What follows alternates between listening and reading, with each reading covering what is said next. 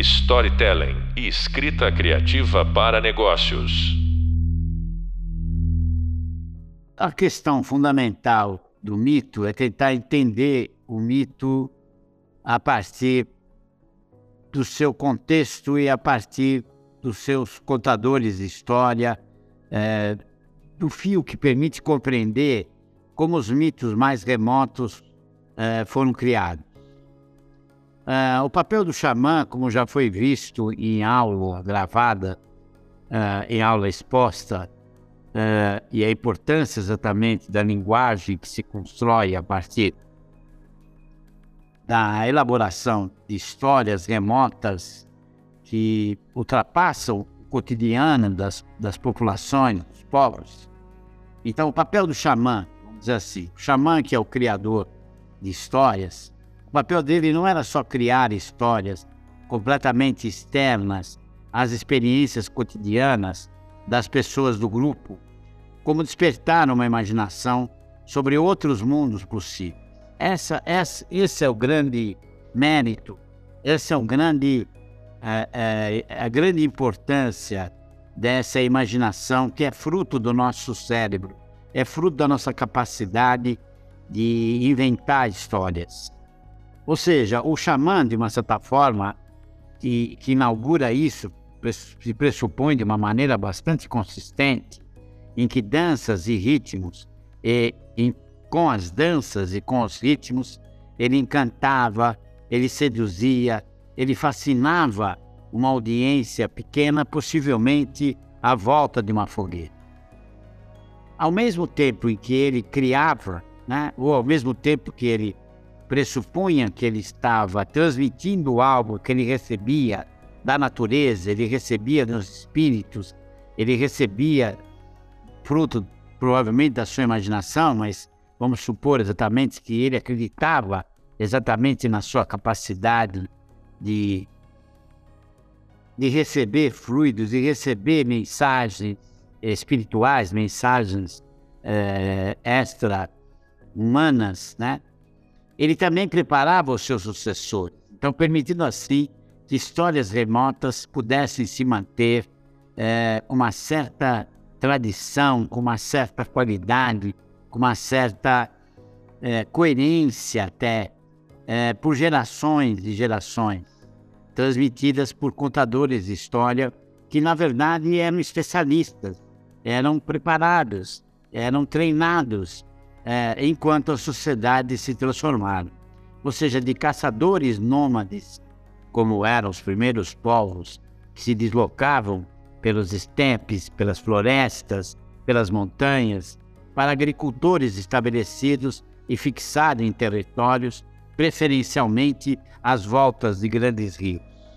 Então é nesse contexto que a construir uma história do mito é também entender de que maneira a, as condições para o desenvolvimento das primeiras civilizações permitiram as histórias cada vez mais sofisticadas, cada vez mais complexas e que melhor ainda, como a gente vai vê num determinado podcast específico, se constroem as narrativas a partir do surgimento da escrita.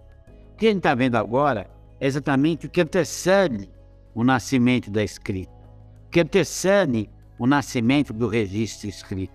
Ou seja, tudo que nós sabemos, ele decorre exatamente de uma tradição que é transmitida oralmente, ou seja, uma narrativa oral na qual se transmite um determinado conhecimento que se consolida na forma do que nós chamamos de mito.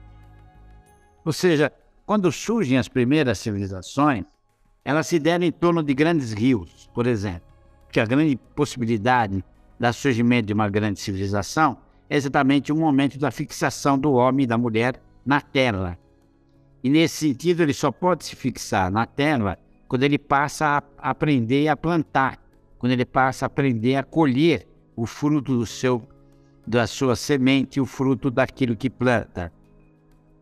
Então, portanto, não é à toa que as primeiras grandes civilizações, e nas quais surgiram as primeiras escritas, nas quais surgiram edificações sofisticadas, elas surgiram em torno dos rios que foram mais tarde é, que eram os fertilizadores da terra que permitiu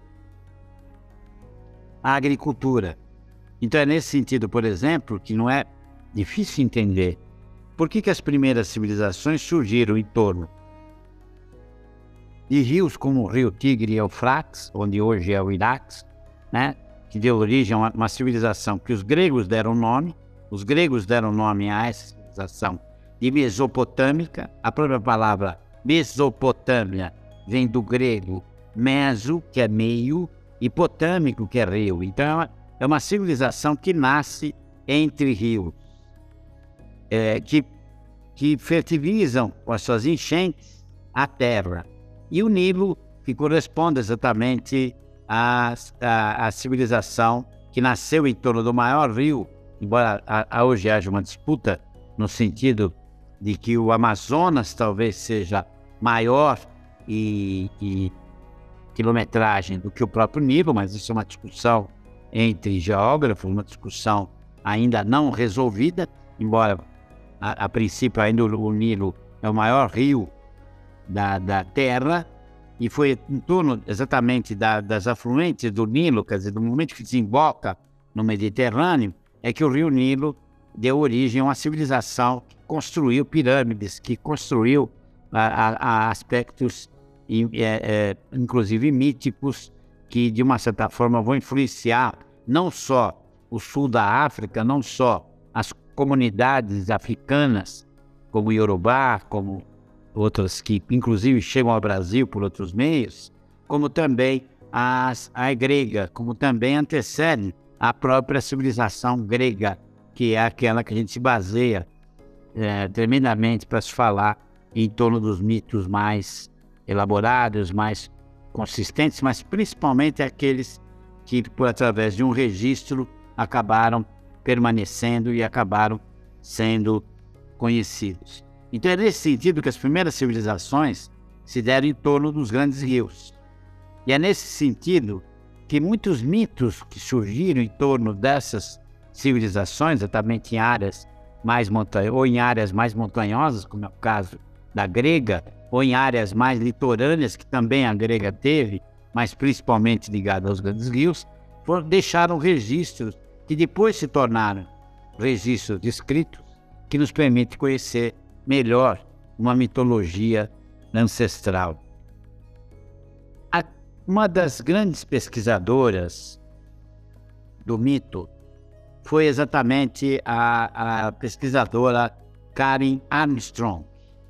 Bom, Karen Armstrong, na verdade, ela hoje mora em Londres, é autora de diversos livros é, sobre assuntos religiosos, incluindo grande sucesso como a história, Uma História de Deus, de 1994, Jerusalém, 2000, Em Nome de Deus, 2001, Maomé, 2002 e A Grande Transformação, 2008. E, essa, e ela, além de se tornar, antes de se tornar escritora, ela foi uma freira ela viveu muitos anos em um convento. Ela passou sete anos no convento, se preparando para ordenar-se freira, até que, decorrente dos estudos e da própria vida, ela resolveu abandonar a ordem em 1969 e que ela relata num livro chamado A Escada Espiral. Mas essa autora, ela tem um livrinho, um livrinho que eu gosto muito, infelizmente um livrinho é, esgotado, mas perfeitamente acessado e sebos e estantes virtuais, etc., que é um livrinho chamado Breve História do Mito. E nesse livro ela define o mito com uma capacidade de síntese, com uma capacidade de definição extremamente é, é, satisfatória. Ela diz assim, num determinado momento do livro: um mito, devemos lembrar, é um evento que, em certo sentido, ocorreu só uma vez. Olha que interessante. Repetindo. Um mito é um evento que, em certo sentido, ocorreu só uma vez, mas que também ocorre o tempo inteiro. Quer dizer, o que ela quer dizer com isso? O mito é um evento, em primeiro lugar, né? Por, por isso que a gente diz que o mito é uma narrativa, mas que ocorre só uma vez. Mas ele se repete o tempo todo. Então, na verdade, o mito ele não tem tempo para começar e nem tempo para terminar. É daí a dimensão circular do mito, diferente da história, em que é linear, né? um ano é, ocasiona outro, é, sequencialmente dá origem a outro. O mito não. O mito ele, ele se concentra num determinado evento, esse evento se repete constantemente. É aquilo que o filósofo Friedrich, o Friedrich Nietzsche chamou de o mito do eterno retorno. Quer dizer, o que é quase uma, uma um pleonasmo, né? quase uma, uma redundância. O mito se caracteriza por essa condição do eterno retorno. Agora, esse mito, ele também está associado, como diz a historiadora da religião e a historiadora dos mitos, a pesquisadora Karen Armstrong, ele também está associado, a, ele pode também ser visto em três grandes momentos. Sendo o primeiro momento, o mito dos povos caçadores. O segundo grande momento, dos povos agricultores. E o terceiro grande momento, que é das grandes eh, civilizações. Ou seja, no, no, caso dos povos caçadores, predominaram histórias, e, e aí nós temos eh, o entendimento, claro, que na verdade as histórias que são inventadas, ou as histórias que são consolidadas, ou as histórias que se tornam a, a, a referência mítica de um determinado período, ela ocorre exatamente na qual, nas quais os homens, os seres humanos, enfrentam grandes animais. E essa, como é que a gente sabe? Né? Como é que a gente é, pode entender essa característica das histórias? Essas histórias são consideradas do ponto de vista da taxonomia. O que é taxonomia? É, é, é, é o que define, categoriza determinados períodos ou determinadas épocas ou determinadas características, determinados nomes e na qual se dá nome a elas. O nome que se foi dado a esse período, que corresponde mais ou menos em torno de 20 mil, do ano 20 mil antes de Cristo a 8 mil antes de Cristo, como sendo o período paleolítico. Esse período paleolítico, que é um período da pré-história, da qual não havia nada escrito, não havia nenhum documento, ele na verdade corresponde à, à, à construção de uma mitologia, de uma, de uma certa, é, é, de uma certa é, característica comum de mitos que são a mitologia dos caçadores. Esses caçadores, na verdade, nós temos registro disso não escrito. Nós não temos registro disso. É, é, veja bem que é um tempo muito longo, né? São 12 mil anos em que nós não temos registros escritos. Mas nós temos sim, nós temos imagens, imagens que estão gravadas, imagens que estão inscritas em cavernas. Por isso que muitas vezes esse período é chamado do homem das cavernas, né? E toda aquela visão é, extremamente idealizada, né? Do homem que puxa a mulher pelo cabelo. É, tudo isso é mentira. Tudo isso. Agora, é claro que algumas civilizações, inclusive, que dominavam eram as mulheres. Na verdade, alguns mitos são matriarcais e não patriarcais. Não tem o protagonismo no homem como gênero, mas sim na mulher. Algumas é, deusas, algumas histórias de fertilidade têm muito mais o, o, o, protagonismo das mulheres, embora nós sabemos isso pela, pela tradição oral que garantiu uma determinada memória que chegam até nós. Mas basicamente o que nós temos como registro são os registros nas cavernas. E esses povos, eles eram nômades, quer dizer, eles nunca se fixavam no mesmo território. Eles não tinham como, porque eles tinham que buscar caça, eles tinham que buscar o fruto, eles tinham que demonstrar habilidades, basicamente no plano das, das caças, que garantiam a alimentação da prole, como também a, a, a, o endeusamento de grandes animais ou de animais que eles caçavam. Então, nesse sentido, que muitas imagens que foram recolhidas em cavernas, né, imagens é, que demonstram exatamente não só animais é, de transporte, como cavalo, por exemplo, mas principalmente animais de caça, como búfalo, como bisões, como é, é, é, porcos, ou seja, animais que são aqueles que vão alimentar o determinado grupo a qual é, se dirige. Então, esse período, chamado mitologia dos caçadores, que corresponde ao período paleolítico, é o período que ela define assim. É o período no qual os seres humanos completaram sua evolução biológica e foi o mais longo na, formador da nossa história. Em vários aspectos, um tempo claro para os nossos padrões, assustador e violento. Os povos pioneiros ainda não haviam desenvolvido a agricultura, não sabiam cultivar seus alimentos, dependendo inteiramente da caça e da coleta. Ou seja, o meio de sobrevivência desses grupos eram tanto a caça e a coleta, por isso que obrigavam a se, a se mudar constantemente das regiões, ou por questões climáticas, ou por questões, eh, condições eh, eh, da falta de alimento, como também eles também eram alimentados por uma mitologia muito importante, no qual é isso que nos difere né, de qualquer outro animal, essa, de, essa busca de uma uh, dimensão que não seja limitada ao cotidiano, que seja vinculada a um certo mundo, um mundo espiritual. Até porque somos seres, pela capacidade cognitiva, que descobriram, e são os únicos seres que descobriram a morte.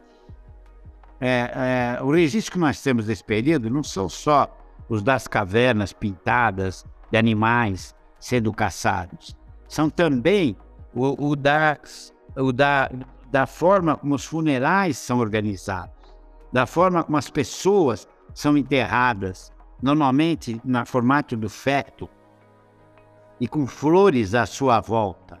Quer dizer, aquilo já dava uma dimensão de uma espiritualidade que está na origem de todas as religiões e que corresponde exatamente aos mitos mais antigos, que é esse da época paleolítica, da época em que a, a, a, a dimensão religiosa né, vai ocorrer. Agora, uma grande transformação, ela ocorreu exatamente quando foi descoberto um modo de garantir a alimentação através do plantio. Quer dizer, a grande revolução, que foi chamada exatamente de a Revolução Neolítica, e, portanto, que inaugura o período neolítico, corresponde exatamente entre, mais ou menos, né? Isso é uma previsão, mas suposta em, em torno da cultura material, suposta em torno da pesquisa arqueológica, daquilo que sobreviveu ao que esses povos viveram, mas isso corresponde exatamente ao período que vai do ano 8000 a.C. a 4000 a.C. E esse exatamente é o período dos agricultores, o período da Revolução Neolítica eh, em várias partes do mundo, eh, na África, na Europa, no que vai ser depois da Europa, eh, em que até na América do Sul, América do Norte também, ou seja, em vários povos em épocas diferentes, em condições diferentes, que aprenderam a plantar, que aprenderam a viver da colheita, né? Daí por exemplo, a palavra cultura em latim, ela nasce exatamente é, do termo colere, que dá tanto origem à palavra colher, colher e colheita, como dá origem à palavra cultivo. Portanto, essa fase esse período da história de praticamente 4 mil anos, né, na qual se aprendeu a, a plantar, se aprendeu a, a realizar a, a alimentação através do cultivo, do cuidado da terra, que hoje garante, inclusive, a, a, humanidade como um todo, né? Daí a importância por exemplo, atualmente, do, do agronegócio, que corresponde à plantação e à produção de trigo, do arroz, do feijão e, e dos produtos vegetais, que de uma certa forma garantem a nossa alimentação, ela também corresponde exatamente àquilo que vai dar base a, a, aos primórdios da civilização, em que ainda não há escrita, ainda não há registros sedimentados a respeito dessa trajetória, mas há evidentemente histórias que possam é, contar e que possam ser transmitidas através de gerações que correspondem exatamente àquilo que a Karen Armstrong chama de a mitologia dos agricultores. Ou seja, como ela diz assim no tema no momento, há cerca de 10 mil anos, os seres humanos descobriram a agricultura. A caça deixou de ser a principal, o principal fonte de alimento, pois constataram que a terra era um manancial aparentemente, aparentemente, hoje sabemos que não é verdade isso, nós sabemos que nós estamos no limite da exploração e da utilização daí os problemas climáticos, problema eh, que decorre exatamente da necessidade de se tomar cuidado, mas de qualquer forma há, há, há uma possibilidade dentro do mundo em que esses povos habitavam de ser uma capacidade inesgotável de produção de comida. Poucas conquistas foram tão importantes para a espécie humana do que a revolução agrária do Neolítico. Diz a, a autora. Podemos perceber o assombro, o regozijo e o terror desses agricultores, pioneiros na mitologia, que desenvolveram à medida que se adaptavam às novas circunstâncias, da qual restaram fragmentos preservados pelas narrativas míticas das culturas posteriores. Ou seja, é a agricultura com a sua sazonalidade, ou seja, a sua temporalidade, que permite cálculo, que permite a definição de quanto se obtém do trabalho exercido sobre a terra, é, é, que corresponde exatamente a uma revolução, não só no hábito, mas também uma revolução tecnológica, que é exatamente o maquinário, exatamente o, o, o, os objetos, né? a enxada, a, a, a, a pá, as coisas que vão permitir exatamente uma iniciativa é, que demonstra uma nova ciência, mesmo que ela não fosse sistematizada, mesmo que ela não fosse escrita, mas ela era transmitida de geração para geração. E, evidentemente, isso acaba levando a uma certa reverência milagrosa. Essa referência milagrosa é que estabelece exatamente nesse período chamado Neolítico aquilo que nós podemos dizer como o surgimento das religiões, o surgimento de narrativas que correspondem exatamente a, a uma mudança radical, a uma revolução radical, inclusive na sexualidade. Ou seja, como diz a, essa autora que eu estou me inspirando e me baseando completamente nessa aula, nessa gravação, ela diz assim: a sexualidade humana, por exemplo, era essencialmente considerada idêntica à energia divina.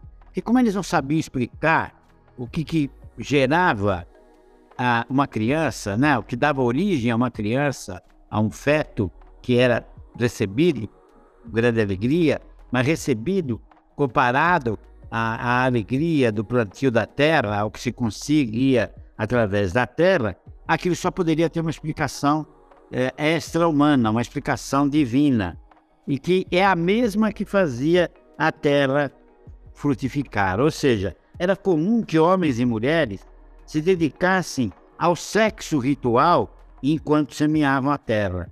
O seu próprio ato sexual era tido como sagrado e era tido como sagrado porque era comparado ao semear na terra, né, onde despertaria as energias criativas do solo.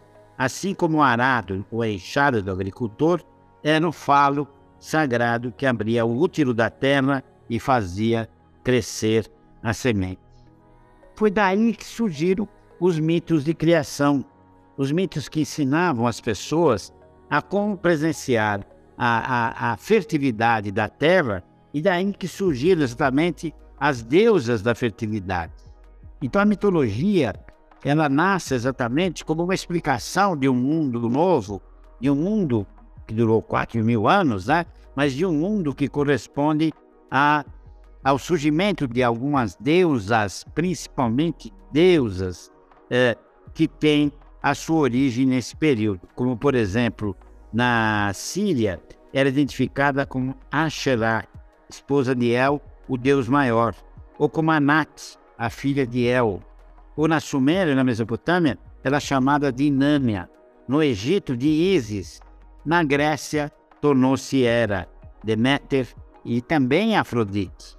Ou seja, a deusa mãe se fundiu com a grande mãe das sociedades caçadoras, mantendo muitas das suas terríveis características. Deméter, por exemplo, na tradição grega, é descrita como furiosa e vingativa. E até Afrodite, deusa do amor, promove vinganças apavorantes. Repetindo, a, a, a mitologia ela não é escapista. Ela não é uma fuga da realidade.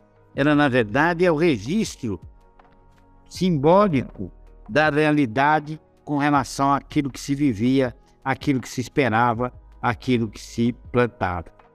Então é nesse sentido que uma pequena história do mito, ela corresponde exatamente a essa dimensão mítica que permite o nascimento das religiões, permite explicar exatamente essa dimensão dessas religiões históricas, sejam judaicas, cristãs ou muçulmanas, continuar usando a mitologia para explicar suas visões é, é, e reagir a uma crise.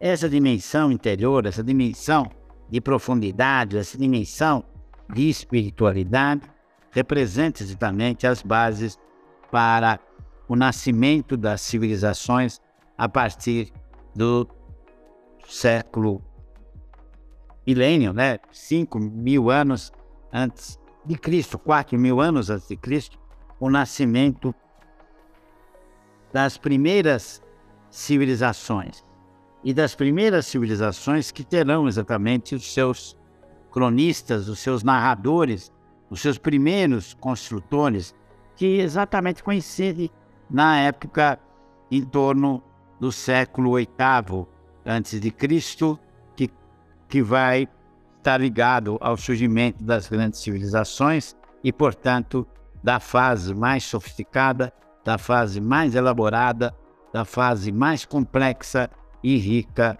com relação ao próprio mito.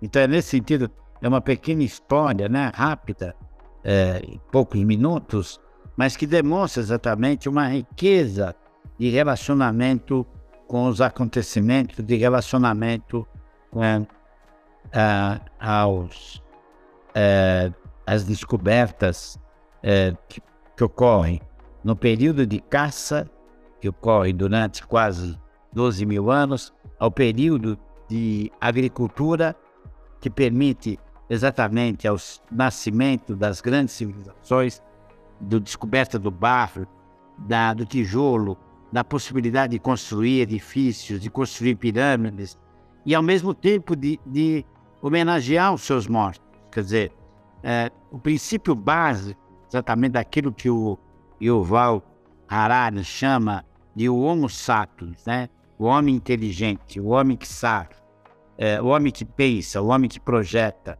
Isso é algo muito mais antigo do que simplesmente o nascimento da escrita ou simplesmente o nascimento dos registros. Na verdade, é o contrário. É isso que explica o nascimento da escrita, é isso que explica o nascimento dos registros. Mas isso a gente vai ver na narrativa escrita no podcast, a narrativa escrita, que de uma certa forma complementa a, aquilo que foi apresentado nas aulas gravadas e cujos textos também foram indicados como e-book e os demais textos sugeridos na proposta desse curso. Storytelling e escrita criativa para negócios.